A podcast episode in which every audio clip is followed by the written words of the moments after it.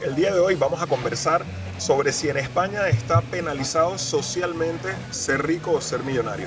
Venimos de una cultura iberoamericana o hispanoamericana donde estamos muy influenciados por Estados Unidos de América y sus conceptos de éxito y sus conceptos de logro. Nosotros, al venir de allí e integrarnos en la sociedad española, en ocasiones sentimos como que en España no se reconoce suficientemente a aquellas personas que han tenido éxito a nivel profesional y empresarial por sus eh, resultados económicos. Por ello, el día de hoy eh, queremos conversar un poco sobre ello y como siempre digo, nosotros no somos especialistas tributarios, ni especialistas en seguridad social, ni especialistas de tal. Somos un equipo de trabajo, un equipo de profesionales que opinamos sobre lo que nosotros entendemos, lo que nosotros creemos y lo que nosotros opinamos. Y tú eres bienvenido a acompañarnos en esta charla. Deja tus comentarios debajo, estando a favor o estando en contra o totalmente en una, en una posición diferente. Te invitamos a que dejes el comentario y podamos también tener debate por allí. Como siempre, mis compañeros Gustavo Ustache, Gianfranco Cusati y Rebeca Malaver, bienvenidos. En esta mañana, em, como bien he dicho en la introducción, venimos acostumbrados a conocer de millonarios en Estados Unidos, en la televisión, eh, frecuentemente. Me imagino que no acuden a todas las invitaciones que reciben, pero sí puedes encontrarte en alguna entrevista a un morning show, en alguna Fox o alguna de estas, Bill Gates, te puedes encontrar a un Jeff Bezos, te puedes encontrar a Mark Zuckerberg, te puedes encontrar a Jack Dorsey, el de Twitter, te puedes encontrar a diferentes eh, millonarios por sus carreras profesionales y empresariales. Sin embargo, en España no es muy habitual encontrarte en Ana Rosa o en algún programa de la mañana a un Juan Roig, a, una Mancio Ortega, encontrarte a... Es muy difícil encontrarte a un millonario en la televisión hablando fuera del típico congreso, en las noticias, que bueno, obvio, eso es una, una cuestión de la patronal y tal, pero fuera de ese entorno no es muy fácil que, que tal. La pregunta es, ¿es porque ellos no quieren ¿Es porque no les invitan o es por, por las dos cosas? ¿Por qué creemos que puede llegar a ser? Bueno, yo, yo quiero empezar y yo creo, me da la impresión de que el, factor por los tipos de sociedades, la sociedad americana y lo que es la sociedad española o europea, este, e, e, e, ella está como más condicionada hacia la parte del faranduleo, ¿ok? Hacia farándula, hacia fama, hacia ese tipo de cosas. Sí, hacia celebrity. En cambio aquí no, aquí el millonario es un empresario, una persona que está dedicada a su labor profesional, empresarial, y no se presta mucho para, para cosas de farándula. Yo creo que más bien aquí en Europa se tiene la imagen de las personas ah, de quizá del jet set, de realeza. O sea, no hace falta ser millonario, sino con que tú tengas eh, altos niveles de, dinero, eh, sin ser millonario, pero que tú te dediques a lo que es la farándula. Ese es el tipo de persona que la gente, que la gente sigue, y los políticos, y los políticos también.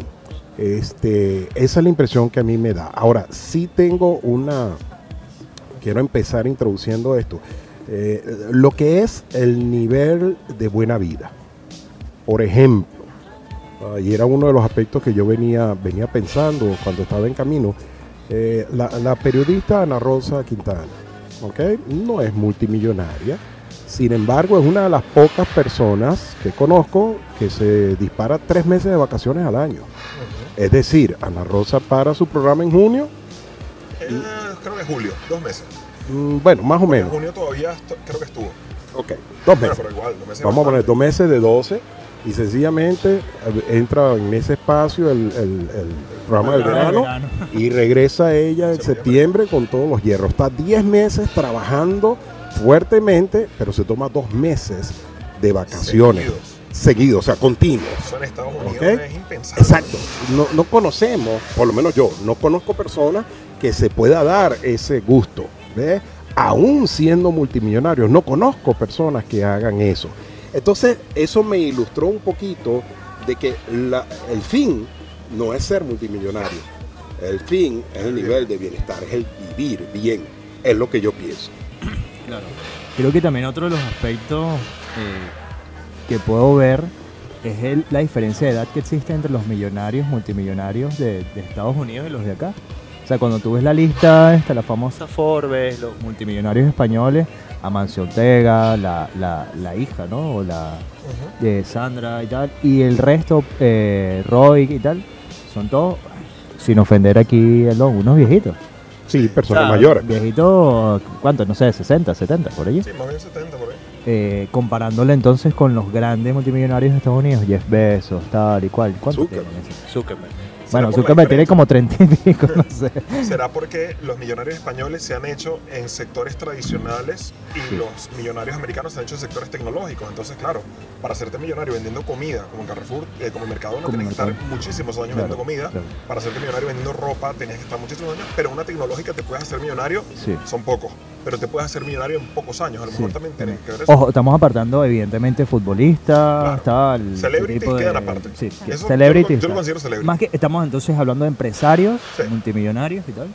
Eh, sí, creo que también la actividad económica en el cual ha generado su fortuna influye mucho en, en, bueno, en eso, en, en- en la calidad y la cantidad de hay, que hay. ¿Qué piensas tú, Rebe? Sí, yo pienso que tiene que ver con un poco el tema de la cultura, como bien más o menos ya lo, eh, lo decía aquí don Gustavo. Eh, tiene que ver el cómo manejan aquí la información, el cómo les gusta detallar, por ejemplo, temas de farándula o aquí lo que le llaman el cotilleo, ¿no? O sea, aquí les gusta mucho eh, enfatizar, pienso yo, y te soy honesta, a mí me gusta mucho ver noticias porque siento que aquí enfatizan mucho hacia las cosas negativas. O sea, no estamos en la búsqueda de información para mantener a, a la población informada, sino es de buscar esos detalles negativos del cual yo voy a hablar el día de hoy. Entonces, si voy a hablar de un personaje o de una celebridad, en vez de enfatizar en las cosas buenas que ha hecho esa persona, más bien busco esas cosas por detrás que ha hecho esa persona y que están catalogadas como malas para entonces empezar a entablar una conversación sobre ello. Entonces pienso yo que a lo mejor eh, estas grandes personas que han hecho pues de sus empresas eh, grandes corporaciones y que son hoy en día multimillonarios, pues de repente no se prestan tanto para este tipo de conversatorios porque saben que de alguna forma van a empezar a sacar lo que nosotros le llamamos los trapitos sucios. Mm. Ese es mi pensamiento. No sé si sea real o no, pero yo creo que es así. Lo veo igual y quiero añadir, sí, usted. No, no, ese, ese punto me parece muy importante. No lo había pensado, pero ahora que lo está diciendo Rebeca, me parece muy, muy, muy factible, muy posible. Yo quiero añadir que lo que dice Rebeca, fíjate, yo vine a Estados Unidos en mi último viaje, soy incapaz de recordar la empresa, pero la empresa reconoció que era verdad.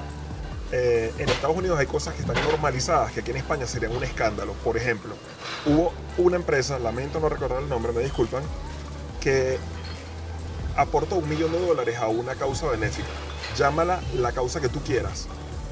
Pero luego pagó una campaña de publicidad de 4 millones hablando de que donaron un millón a la causa benéfica. Entonces, vamos a aclarar un poco cuál es el fin. O sea, donas un millón y pagas 4 en que todo el mundo se entere que donaste un millón. ¿No era mejor que donar los 5 millones y te quedaras callado? Eso en España estaría terriblemente mal visto. En Estados Unidos percibí que no estaba tan mal visto. En Estados Unidos el enfoque era, sí, suena feo, pero es que la empresa tiene derecho a que se reconozca lo que está haciendo. Luego podemos definir el fin. Es que con esto se provoca que otras personas lo hagan. Vale, ok. Aquí en España eso sería censurable. O sea, entierran viva a la empresa. Gra- gracias a esos 4 millones que invirtió en publicidad, la empresa va a volver a generar o a o aumentar su rendimiento y le va a permitir volver a donar. Porque como no lo haga ese, bueno, está bien, sí, hice mi causa benéfica, moralmente, socialmente, buenísimo.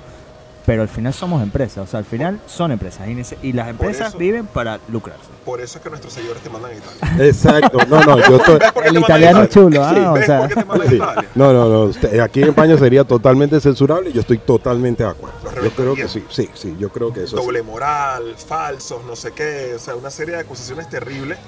Porque yo quiero, mira hasta dónde quiero llegar. Yo creo que en España no está bien visto prosperar. Es muy fuerte lo que digo. Y voy a explicar por qué, em, por qué pienso de esta forma. Pienso que en España hay un falso concepto de lo que es la humildad y de lo que es em, ser una persona eh, correcta. Pienso que en España, y nos pasa muchísimo en Hispanoamérica, todo el que prospera tiene que haberlo hecho de una mala manera. O sea, a saber cómo lo hizo. Bueno, un momento, ya va. Estamos aquí en un sitio donde no estamos conectados a ninguna toma eléctrica, ¿ok? Estamos funcionando con una batería portátil y una mesa de sonido portátil yo no entiendo por qué no la persona que creó esto merece ser millonario si nos ha resuelto un gran problema a nosotros. Yo no encuentro ningún problema en que esta persona se haga millonaria o este equipo de personas. Yo no veo ningún problema. Nos han resuelto un gran problema y gracias a esa persona nosotros estamos creando algo que alguien está viendo ahora mismo en una plataforma virtual. Entonces, ¿qué problema hay en que la persona que hizo esto se haga millonaria? Sin embargo, siento que aquí en España está como, bueno, sí, pero algo más habrá. Como que siempre tiene que haber un factor negativo. Es imposible que mejorando la vida de los demás en algún aspecto, tú progreses. Eso es imposible, no puede ocurrir. Yo creo que eso es algo que se repite de forma muy frecuente, sobre todo en las generaciones más antiguas. Las nuevas ya no, porque ya están viendo Internet, ya están viendo Jack Dorsey, un Mark Zuckerberg, ya están viendo gente joven que dicen, ok, este tipo no, este no, el papá no le montó Facebook, el papá no le montó Twitter, eh, eh, no, no lo montó con corrupciones porque su tío es del ayuntamiento. O sea, ya el español empieza a ver, ah, es que sí es posible, pero creo que se quedó en las antiguas generaciones que no, que no, no, hay forma.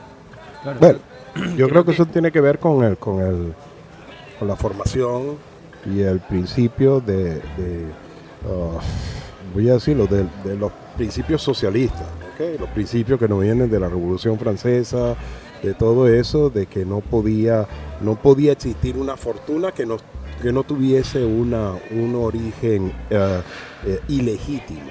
Es decir, hasta en el mismo marxismo, la, la, acumulación originaria. Es decir, cuando ellos hablan de eso, quieren decir de que no hay ninguna manera de poder acumular o hacer una fortuna que no sea mediante una parte negativa. En ese momento era mediante la explotación de los demás.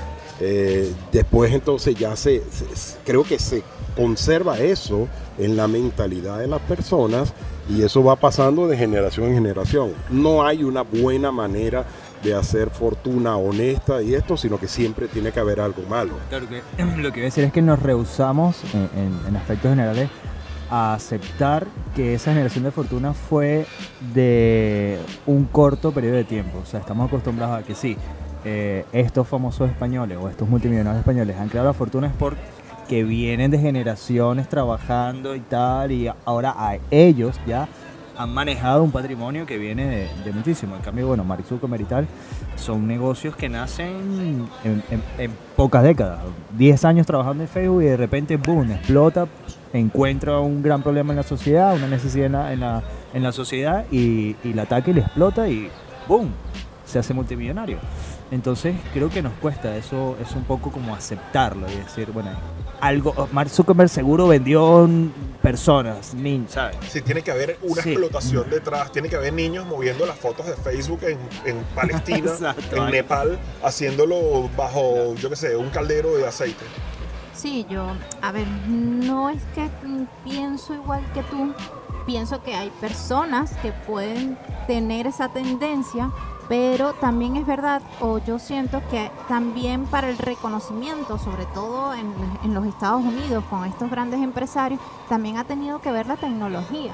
Ese, ese acceso a la información, de que todo el mundo sepa eh, quién es el, vamos a decir, el multimillonario número uno de la lista de tal, eh, y que tiene al año, o que genera al año tantos miles de millones de dólares o de euros, de lo que sea ese acceso a la información pues te, da ese reconocimiento, cosa que no pasaba con los de aquí.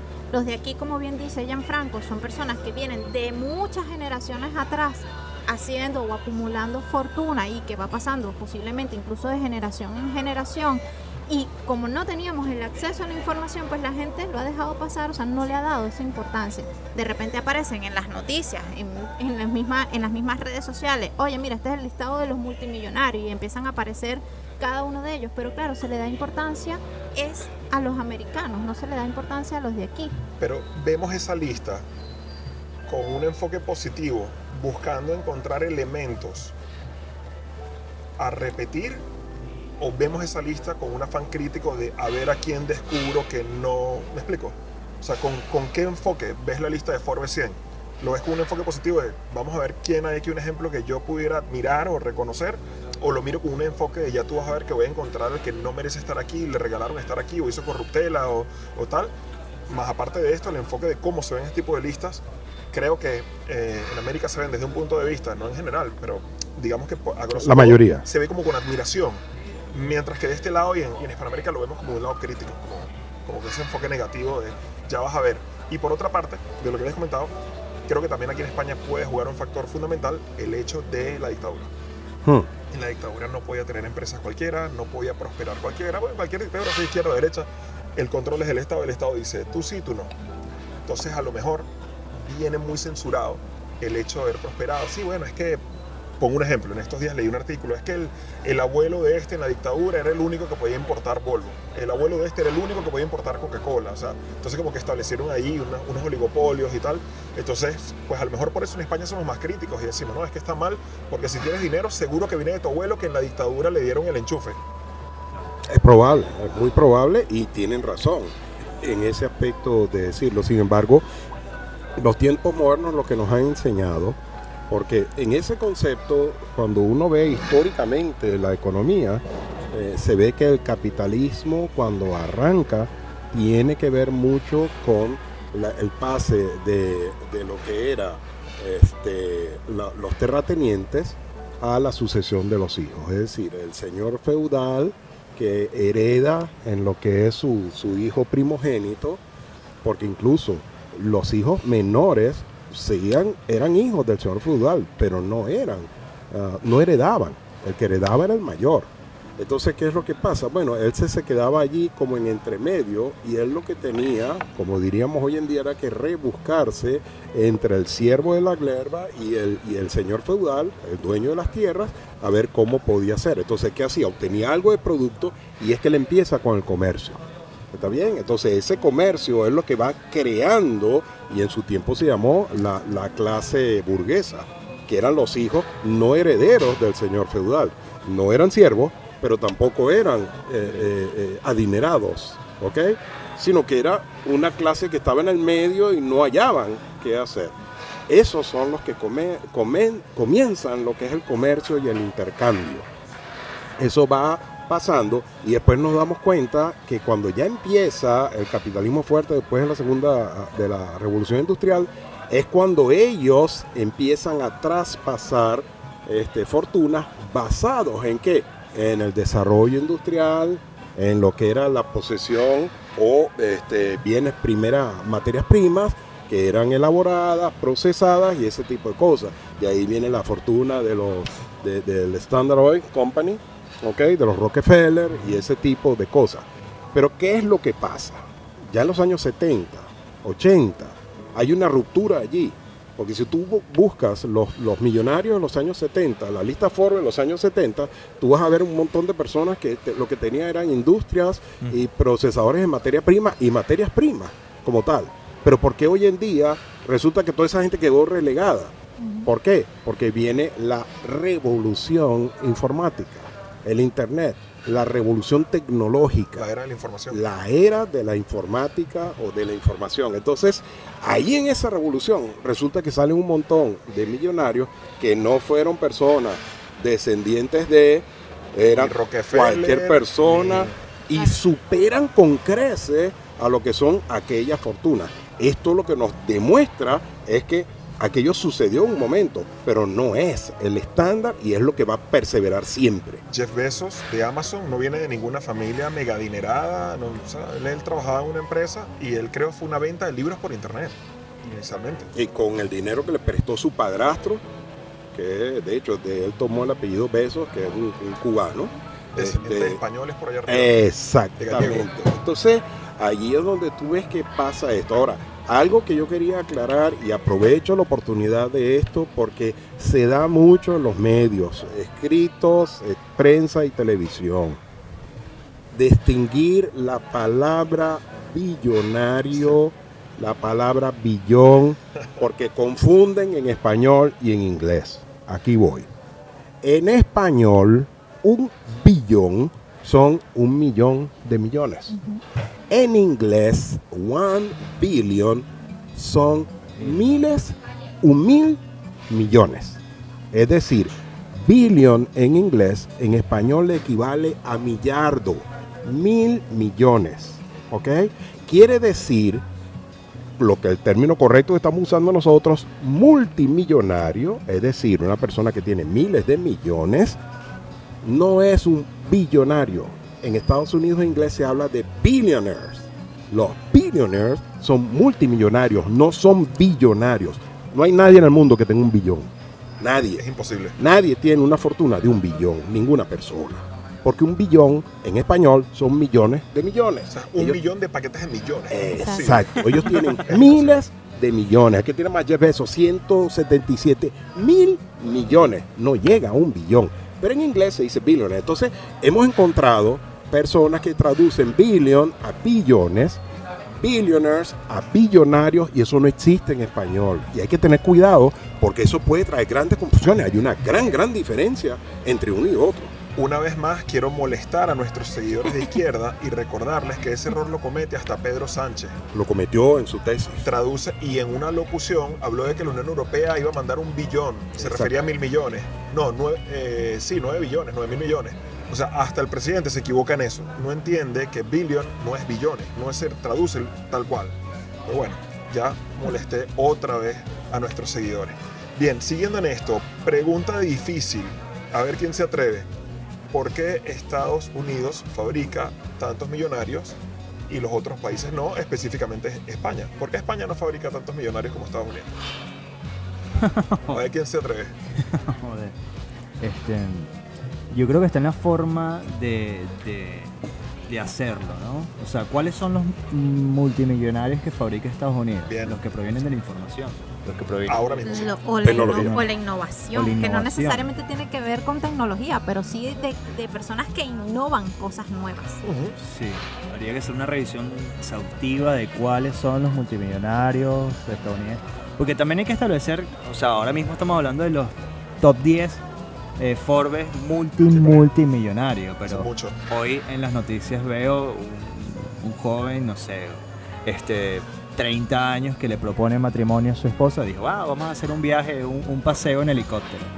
Mentira, era para proponerle matrimonio y no saca un anillo, sino que saca cinco para que ella elija. Y anillos que una piedra más grande que otra, ¿no? Entonces tú dices, esto está considerado como un multimillonario, o sea, ahora mismo estamos hablando del top 10.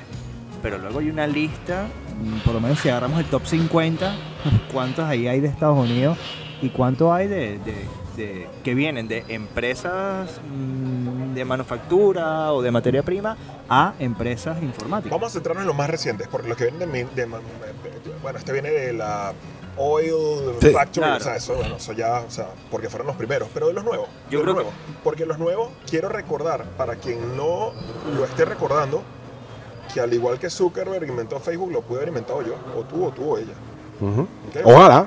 No, no. Algunos de nosotros. Quería quiero darle, recordar- quería darle, ¿sabes? Como que oportunidad. Quiero recordar que todos estos nuevos ricos pudimos haberlo inventado nosotros. Yo siempre, eh, a lo mejor mediocremente, me río de esto, pero todo el mundo eh, eh, se echó manos a la cabeza. ¡Oh! El fundador de Globo. Reparten comida en bicicleta, o sea. Quiero decir, o sea, no sé si alguien se sorprendió, pero lamento decir que a mí se me había ocurrido, disculpen que no, a mí se me había ocurrido que repartir comida en bicicleta era una buena idea, solo que no lo hice, bien, ah, qué mediocre, no es quien lo cree, sí, está bien, pero quiero decir que, que también, o sea, Exacto, no, algo no- no bastante es nada- obvio. No es nada del otro mundo, ¿eh? sin embargo, que buscó la manera de hacerlo y de efectuarlo. ahí vamos a llegar. La pregunta la hice sobre los Estados Unidos con, con España y con Latinoamérica por el siguiente punto. La diferencia desde mi punto de vista es que Estados Unidos, por su mentalidad y cultura, y a lo mejor por su nivel competitivo, llegó a un punto donde la competencia es tan altísima que evidentemente solamente sobreviven los mejores, pero aparte de esto, miren este breve análisis. ¿Cuál es, ¿Cuál es el elemento que más absorbe nuestra vida actualmente? El teléfono. Es el elemento que no, no tiene competencia. Bien. Pero ¿qué hay en el teléfono? Te digo lo que hay. Un canal de comunicación de mensajería instantánea que se llama WhatsApp o Telegram. Un canal de multiinformación que ahora se denomina en redes sociales, pero inicialmente era un, un núcleo cerrado. Llámese Facebook, Instagram, TikTok, tal, tal, tal, tal, tal. Esto. Y luego páginas web. Pregunta. ¿Cuánto pagas por WhatsApp? Nada. ¿Cuánto pagas por las redes sociales? Nada. ¿Cuánto pagas por ver una página web No. que no sea de suscripción? No. Los americanos están dispuestos a hacer negocios y plataformas gratis para ti. Y luego se plantean, ¿cómo rentabilizo esto? Claro. Nosotros nacemos diciendo, ¿cuánto me voy a ganar? Y entonces veo si lo hago o no. Esa mentalidad americana nosotros tenemos que alcanzar en algún momento. La mentalidad de yo voy a hacer algo gratis y voy a dominar mercado. Voy a tomar mercado y después voy a buscar a ver quién demonios me dice, oye, ¿cómo se le saca dinero a esto? Pues ayudando ya estoy ayudando a un gentío. O sea, eh, Facebook, ya tengo un gentío conectado, están disfrutando, se ríen, se- pero ¿y cómo le gano plata a esto? WhatsApp, ya todo el mundo se conectó, ya se envían mensajes, todo el mundo sabe, ¿y cómo le gano yo dinero a esto? Eso es algo que aquí no estamos haciendo. Ojo, a lo mejor escribe uno, yo conozco, bueno, sí, pero no es algo masivo. O sea, no se está enseñando en las universidades, en las escuelas de negocios, señores, hagan servicios gratis. Y luego, ¿y cómo eso no se está enseñando? Primero, porque en tu casa te van a dar una colleja, lo primero. ¿Cómo que gratis? Tú eres tonto. ¡Pam! Lepe. Ningún gratis. Aquí gratis nada. Tienes una historia de ello que siempre le hemos hablado. Sí. ¿Cómo vas a hacer viñetas gratis? O sea, que creo que aplica y creo que bueno ser bueno comentarlo para contextualizar mejor por si acaso yo no me estoy explicando bien. Sí, sí, bueno, un conocido, un conocido eh, animador de televisión eh, cristiano. ah, en su juventud, este, él dibujaba, o de hecho dibuja muy bien, era caricaturista, y entonces eh, se dio la oportunidad de poder trabajar para un periódico, un diario, haciendo viñetas, haciendo caricaturas, pero en ese momento no le, era muy jovencito, 17, 18 años, le ofrecieron que no había pago. Él tenía un amigo que incluso era mejor dibujante que él y lo invitó. Le dijo, mira, vamos aquí al diario, al periódico este, que no tenemos esta oportunidad de poder hacer la- las caricaturas eh, para esta gente. Y resulta que cuando el joven van y los entrevistan para hacer la cuestión, dice, bueno, ok, está bien, pero le explican que no tienen dinero en ese momento porque es una oportunidad que verdaderamente no la están buscando y no cuando regresa el muchacho que era buen caricaturista, su mamá le, le prohíbe, dice, ¿cómo que vas a trabajar de gratis? No, tú no vas a trabajar de gratis para nadie, si no te pagan no hagas nada. Sin embargo, el otro sí lo hizo, Eh, estoy hablando del caso de Dante Gebel, el CIFLO aceptó el trabajo, lo fue a hacer y al año o antes del año fue también el resultado que antes del año empezó a, cobrar. Le empezaron a pagar por hacer ese trabajo. El otro joven nunca lo hizo, nunca hizo nada de eso y hasta el día de hoy no, no ha podido re- realizarse, hacer esto, porque no tuvo la oportunidad de trabajar en ese momento. ¿Por qué? Porque no, gratis no vas a trabajar para nadie. Tenemos un complejo de que van a abusar de ti. Exacto. Ese complejo en vez de márcate un tiempo. O sea, no permitas que abusen de ti. No estés cuatro años, pero márcate un tiempo, tres meses. Vete para allá y márcate tú sin decirlo tres Demuestre. meses. Si en tres meses no ofrecen nada, yo me voy. Ese es el tiempo que yo me doy. Y en esos tres meses demuestra que vales dinero. Porque es que yo valgo dinero. ¿Por qué? Porque mi abuela lo dice. Las abuelas siempre dicen que el más bonito, claro. O sea, El- el nieto eres el más guapo. Sí, porque, Claro, porque lo dice mi abuela. Ok. Totalmente, pero eh, aquí, es cuando, aquí es cuando siempre preguntamos eh, qué vale más, porque antes de- del podcast le preguntaba a Gustavo, ¿qué diferencia hay entre ser el primero del Forbes y el segundo? ¿Cuánto? ¿50 millones? ¿100 millones? ¿300 millones? A ese nivel marca la diferencia. Entonces cuando tú dices, ¿qué, qué puede ser más, pot- más potente? ¿Qué tiene, ¿Qué tiene más capacidad? ¿El poder o la marca o la fama o el reconocimiento a la cantidad de dinero? O sea, la cantidad de dinero, tú puedes ir mañana al casino y te la gastas toda. Pero tú con tu reputación, con tu marca, con tu, con tu marca, ¿no? Marca Realmente personal o marca de empresa. ¿no? tú puedes gastártelo el día siguiente en el casino y al día siguiente te levantas otro porque tienes unas cualidades específicas y el día y, o sea, creo que tienen para mí muchísimo más poder el tener una marca y tal y eso creo que es la mentalidad a la que apuntan en Estados Unidos de créate una marca, Bueno, ten, ten poder sí, sí. y luego el poder te va a dar dinero, pues el dinero es una consecuencia, el dinero es una consecuencia de tus actitudes, tus cualidades, tus herramientas. No, no es un fin, no es un bien. Sí, ¿Cómo lo pero ves tú, Rebeca?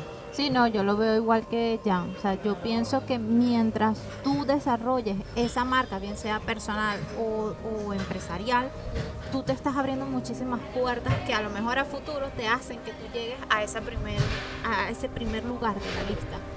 Pero tienes que desarrollar esa marca y hacerte ese reconocimiento, empezando por ti y luego por los demás, que Lo- te hagan ese reconocimiento. Lo que pasa es que es difícil luchar luego contra las necesidades materiales que tienes hoy en día. Tú dices, Claro. "Coño, o sea, evidentemente no puedo ser una marca así que qué romántico ese concepto, pero es que yo tengo que comer hoy, mañana y pasado. O sea, Sí, Jan, pero personalmente conozco casos donde es una cuestión más, más personal que eso. Es una cuestión más de ego que eso. Em, pongo un ejemplo concreto. Yo te digo, ok, Jan, aquí tienes los gastos cubiertos, tus gastos básicos de vida, de tu familia cubiertos. Pero vas a estar trabajando en algo que genera 10 veces el valor de tus gastos mínimos. Hay un tema adentro que no te permite hacer el match de que estoy cobrando para cubrir mis gastos, pero sin embargo estoy generando un gran valor para todo el mundo. No es justo. Hay algo aquí que está mal. Eh, Y no entiendes que estás, estás invirtiendo a largo plazo en ti. Estás Claro. creando posición aquí de que el que sabe cómo se mueve todo esto soy yo. ¿Y qué te nubla esa visión? La codicia, la avaricia, la... La cultura. La cultura en La parte. cultura. Cómo te criaron tus padres, cómo te educaron en el colegio y cómo tú hiciste, cómo interiorizaste ambos conceptos dentro de ti. Estoy totalmente convencido. Es un tema cultural. Y ojo, es hispano, no es de España, es de Hispanoamérica entera. O sea, es un tema de... Y yo creo que por eso en Latinoamérica no nos desarrollamos y no nos vamos a desarrollar nunca. Porque, ¿cuánto hay para eso? ¿Cuánto me voy a ganar? No hemos terminado de explicarte cuál es el trabajo y cuánto hay para eso. Pero si no te he terminado de explicar qué es lo que vamos a hacer. No, porque te vas a aprovechar de mí. Claro. Perdón, que en los ejemplos no puse el más potente. Señores, Google te ayudó a que dominaras la red y no te cobró ni un euro por ello. Internet no sería lo que es hoy sin Google. Google indexó y organizó para que tú busques y lo encuentres. Como en Internet antes era un desastre. En Sí. esa vaina no se encontraba. Aparte que había no, poca información. o tenías que saber la dirección exacta, precisa de algo para ir a ese algo. Claro, pero ¿y cómo te la sabías? Porque te decían las personas, te decían, mira, Los eh, que los entra a esta dirección, correcto. El creador y si te tú tiene no tenías decir. acceso al creador o ni se te enterabas, no sabías ni siquiera que existía. Google se tiró mucho tiempo cubriendo sus gastos mínimos, pero proveyendo un valor mil veces más inmenso y sin embargo mantenían en su dormitorio de la universidad con sus gastos mínimos. tal. Pero mira que el mundo entero se está conectando tranquilo. Señores, Agarraron la bajadita. Gmail es gratis todavía. Sí. Sí, sí. No, y no solo Gmail, todos los servicios. Meet. Yahoo, Altavista. Y Altavista fue antes de Google. Sí, sí. Fue el primer buscador. Bueno, primero Uno, que yo conozco. uno de los humildemente, Perdone, ya me van, "Ah, No fue el primero, ese tipo no sabe nada. Está bien. El primero que yo conocí fue Alta Vista. Seguro que había más. Hecho, perdón, he corregido. Ajá. Esto, lo que quiero decir, el tema de la cultura americana es genero valor, intento cubrir mis gastos, ajusto mis gastos, porque estoy invirtiendo en- a largo plazo en algo. Y defino el tiempo. Tampoco voy a estar toda la vida esperando. Claro. Defino el tiempo de cuánto tiempo estoy dispuesto a esperar por esto. Eso nos falta a nosotros. Tenemos que tomar más riesgo de decir, voy a crear este valor a largo plazo, eh, estoy seguro de que puedo sacarlo adelante y voy a buscar la forma de cómo mientras tanto sobrevivir. Sí, tan- tanto tiene que ver eso que está diciendo de la cultura que yo iba a incorporar un aspecto. Estamos constantemente comparando con Estados Unidos y debemos recordar, por ejemplo, China es un país que está aportando un montón de millonarios, un montón de multimillonarios hoy en día a la lista Forbes. ¿Y por qué tiene que ver? Yo creo también que es con una cultura que ellos han incubado, que al presentarse el concepto de capitalismo de Estado, que fue lo que surgió en China después del, comunismo rancio que hubo y que ya cambió, entonces abrió las puertas para que surgieran todos estos millonarios y es lo que está pasando hoy en día. Ok, o sea, China está aportando un montón de multimillonarios al mundo este, que están viniendo de una cultura, de una formación, a aprovechar las virtudes que les da el capitalismo, en este caso capitalismo de Estado.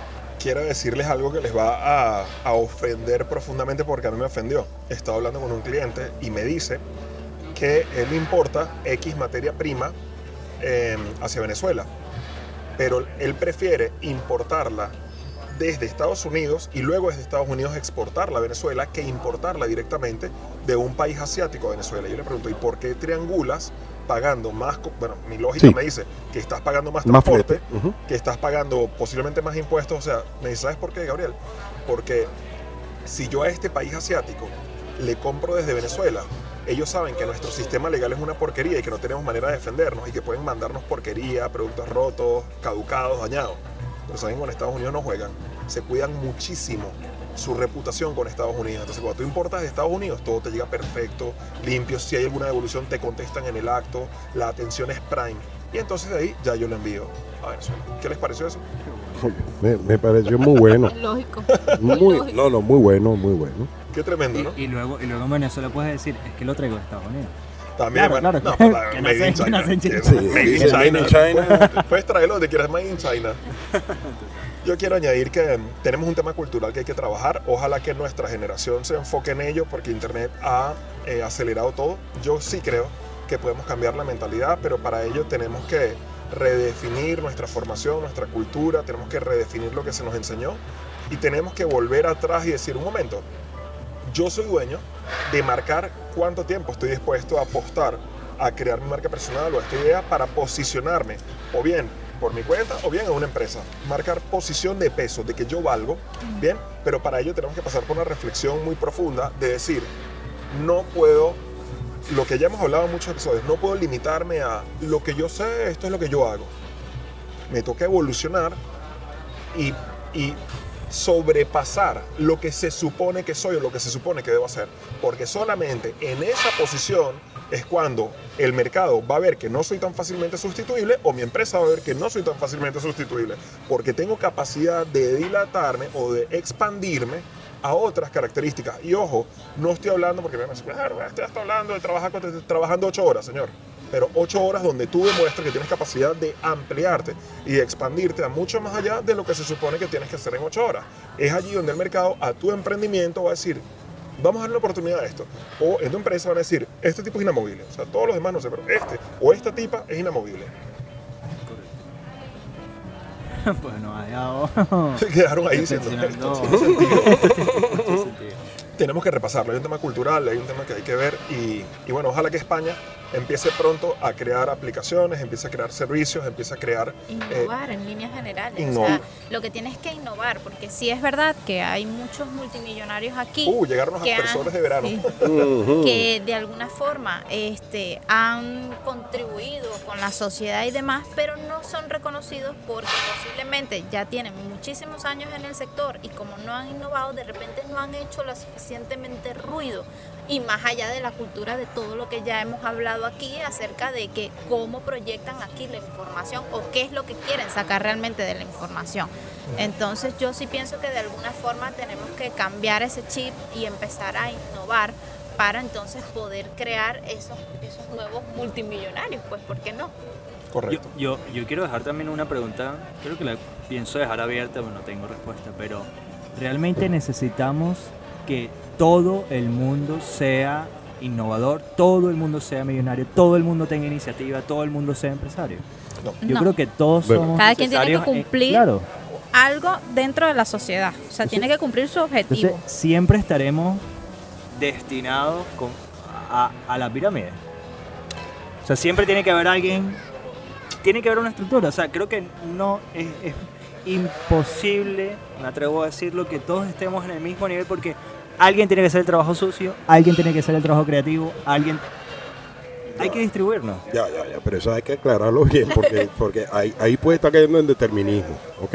Y es una cuestión que no, no, no, yo personalmente no comparto y yo creo que sí está muy, muy combatido en la historia de la humanidad, ¿ok? Cuando me refiero a determinismo es que, bueno, que ciertas personas están determinadas desde que nacen a hacer esto, a hacerlo, no, no, no, no. Lo, yo siempre y cuando no genere frustración, yo no tengo problema con esa premisa de que todos nacimos para ser millonarios, todos. Una cosa es que nacimos para eso, que intentemos, y otra cosa es que en verdad lo vamos a alcanzar todos. No lo vamos a alcanzar todos, pero ¿y si todos hacemos el esfuerzo?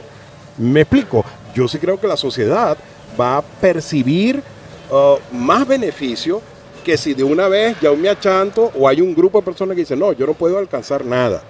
¿Me estoy explicando? Sí, sí. Si eso no lleva a frustración, porque si el hecho de todos nacimos para, pensamos, todos nacimos para ser millonarios y todos estamos intentando, pero el que no lo alcanza se frustra, ahí, Ahí sí hay problema, ¿ok? Pero si todos lo tenemos como meta, todos desde que salimos al mercado laboral, hacemos lo mejor que está a nuestro alcance, tal, tal, tal, pero el no alcanzarlo no nos frustra, yo no veo ningún problema. Eso es adaptarse al, al, al rol que te toca en un momento determinado. De hecho, voy a aprovechar esta coyuntura para decir algo, ¿ok? Que a mí personalmente me ha sido útil en mi vida y, que le transmito todo el que puedo. Yo creo que una gran virtud es adaptarse al rol que uno le toca. Hay momentos que a mí me toca ser jefe, hay momentos que a mí me toca ser indio. Eh, bueno, no, no, ya van a malinterpretar. ok. Aparte de populista, eres racista. No, Aparte de populista, Ok. eres ejemplo racista. Algunas veces me toca ser Sí, cacique, subordinado. otras veces me toca ser indio, o sea, cacique indio. O sea, algunas veces me toca ser jefe, otras veces me toca ser subordinado. Sí, Entonces, subordinado. dependiendo del rol que, que en el- la circunstancia amerite, que yo pueda jugar ese, ese papel. Yo creo que eso es algo importantísimo y eso demuestra madurez también de las personas.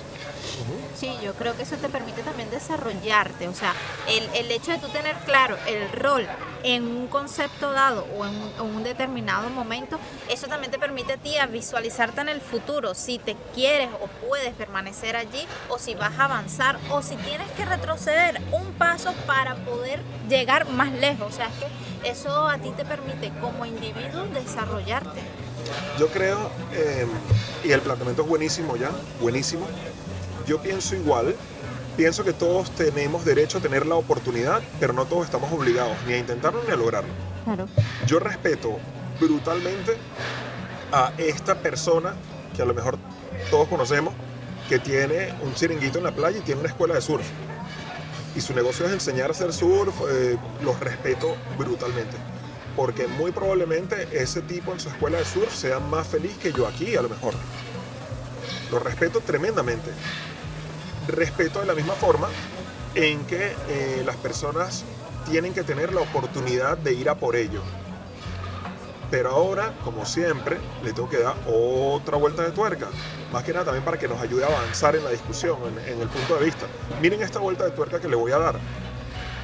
En un mercado libre, en un país eh, desarrollado, no estoy hablando del subdesarrollo, de, de Latinoamérica, Hispanoamérica, no estoy hablando de eso, ni de África, hablo del mundo desarrollado. ¿Qué te impide ser millonario? El banco. No, el, tu banco propia, que, el banco tu propia limitación. Yo no, soy, yo no soy millonario porque yo no he hecho o no he adquirido las habilidades necesarias o no he hecho los sacrificios necesarios para hacerlo. A mí nadie me lo ha prohibido. A mí nadie me ha apuntado con una pistola y me ha dicho, tú no vas a hacerlo. No, no lo he logrado o porque no he pagado el precio. Debate aparte si he querido, no he querido, eso es otro tema. No he pagado el precio, no sé cómo lograrlo eh, eh, o en general no tengo las habilidades para hacerlo. A lo mejor a lo largo de mi vida, antes de tener mi hijo sí quería, pero ahora que lo tengo digo, ¿sabes qué? No estoy tan interesado en aquello, estoy más interesado en pasar tiempo con mi hijo. A lo mejor en cuanto él ya tenga una edad donde ya es adolescente, vuelvo a retomar otra vez y digo, ok, quiero ir a por ello. O sea, también depende del momento circunstancial de las Eso es personas. lo que estaba hablando Muy bien. que depende y del momento y del rol que tú estás haciendo en ese Exactamente. Exactamente. Y respetar que no todo el mundo, que todo el mundo debe tener la oportunidad, pero no todo el mundo tiene que quererlo. Exacto. O sea, hay gente que es brutalmente feliz cumpliendo su jornada laboral al máximo y yéndose a su casa a vivir su vida. Y eso hay que respetarlo. Y, y de eso se da mucho aquí en España. Por eso es repito, o sea, eso repito, eh, hay- quizá hay personas cuyo fin no es ser multimillonario, sino que es tener suficiente dinero para vivir bien, para darse el lujo de poder tomarse dos meses, dos meses y medio de vacaciones al año, continuo. ¿Me explico? A lo mejor matándose los 12 meses, pudiera ganar más dinero y pudiera llegar a ser multimillonario. Pero es que yo no quiero, yo prefiero tener esta libertad de mis dos meses que ser multimillonario. Les traigo una, una de las últimas preguntas para ir cerrando. Estamos más o menos en sí, nuestro tiempo habitual, que es bastante largo. Gracias si nos has acompañado hasta aquí. Em, es posible, hablando del libre mercado, mundo desarrollado y demás, es posible ser millonario sin aportar valor a las personas. Es posible. No estoy hablando de, claro, si haces un chanchullo con el gobierno, no, no, no. Te hablo en el libre mercado, o sea, en el mundo del, sector privado, en el mundo de la empresa. ¿Es posible ser millonario sin aportar valor a las personas? No, no estoy seguro, no creo, porque realmente en eso sí estoy de acuerdo con Jan, el dinero es consecuencia de, ¿ok? Es decir, ah, el mercado paga por lo que tú le aportes a él. Este, si tú no le das valor agregado a las personas, las personas no van a estar dispuestas a pagar por lo que tú le estás ofreciendo. Es lo que yo pienso. ¿Qué pasa si te encuentras una mina de diamantes? Es que Tienes, pero tienes que buscarla. Bueno, exacto, estás sembrando tomatica en Ah, el bueno. patio de tu casa. Uy. ¿qué es esto? Una mina de trabajando. diamantes. No, no, estabas trabajando muy bien. Eso eso es como el caso de los herederos. Los herederos están recibiendo una fortuna. Claro. Ellos no están a- aportando nada a la sociedad, ellos están recibiendo una fortuna y ya.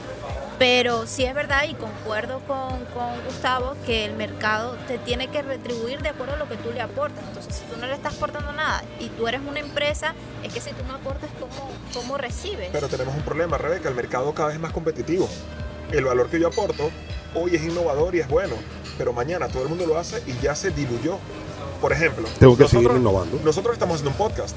Hoy creo que de nuestro sector nadie lo está haciendo con esta regularidad, con esta forma. ¿Qué pasa si el año que viene todo el mundo está haciendo un podcast? Ya Tenemos esto que- no es innovador. Tenemos Ya que innovarlo. Ya esto no es un valor. Entonces, pero ahí es donde está Rebeca. Cuando la persona se frustra y dice, ah, no, pues entonces no me esfuerzo más, porque cada vez que me esfuerzo siempre me igualan. Claro. Claro. O sea, te van a igualar. Porque la ese es el principio de la competencia. Las personas van a ir, no solo igualar, sino el de la competencia incluso mejorar. Por eso es que uno debe competir con uno mismo. Cada vez se debe innovar en función de lo que uno mismo ya va a estar, Claro. de lo ya está lograr, innovando. porque si tú dices, oye, no, ya, ya yo innové lo suficiente, ya yo me quedo hasta aquí porque aquí ya estoy con mi, vamos a decir, con, estoy conforme con lo que tengo, entonces me quedo hasta aquí, pero esa es mi decisión propia, si yo quiero avanzar o quedarme en Pero el el aparato. mercado cada vez pide más. Sí. Y mientras más antiguo te quedes, va a ir disminuyendo lo que ya tienes. No es que ya lo tengo, sí, pero eso lo vas a empezar a perder. O sea, no es opcional competir, competir es obligatorio. Yo creo que lo opcional es la intensidad de cómo compito, pero competir es obligatorio. Aquí no es una cuestión, no, yo no quiero competir. Escucha, el mercado te va a anular, te va a desaparecer, te va a fundir. Y, lo decía, lo decía Don, quizás no competir porque hay otro que ya te ha igualado y tal. Es que por ti mismo tienes que hacerlo. Porque se supone que tú en este negocio te gusta, lo estás desarrollando porque te gusta y tú dices, vale, ya he logrado esto, ahora puedo lograr más, puedo seguir cumpliendo expectativas a la sociedad, porque otra cosa eh, eh, que me corregirá el Don en, en economía, nace... eh, como decir la economía de materia prima y tal, ahora estamos en la era de servicios, de información, de servicios y tal. Y sí, nos debemos a la sociedad, nos debemos a las necesidades de la sociedad. Bueno, que con la materia prima también había necesidades de la sociedad, pero creo que radica más en, el, e- en, esa, en ese producto que en el servicio, que es ahora. Hay un libro que leí en estos días eh, y me disculpan, pero es que en verano leí varios libros y van a decir, bueno, este tipo cita, pero nunca se acuerda. Pero es que es verdad, en verano leí mucho y ahora mezclo Esas y no nor- quiero esas equivocarme. normas APA están Prefiero, es que no, los libros, guau, guau, guau, me leí varios libros, entonces prefiero no prefiero dejarlo en el aire a equivocarme y atribuir una cita a alguien que no es. Em, eh, creo que, no, no lo voy a decir. El hecho, el libro decía, en su portada, decía, todo lo que se podía inventar ya fue inventado. Se- señor fulano de tal, presidente de patentes y desarrollo de Estados Unidos, 1799. El tipo dijo, todo lo que se puede inventar ya está inventado. Imagínate. Entonces, a partir de allí, eh, muchas veces pensamos en eso de, no, pero es que ¿qué vas a innovar si ya está todo innovado? Siempre hay algo más. Estamos, esto sí lo dijo Steve Jobs, una que me acuerdo, dijo, estamos en el año 1 de Internet. No, que mira dónde estamos, estamos en el año 1 de Internet. O sea, señores, Lo que viene. esto va, esto va mucho.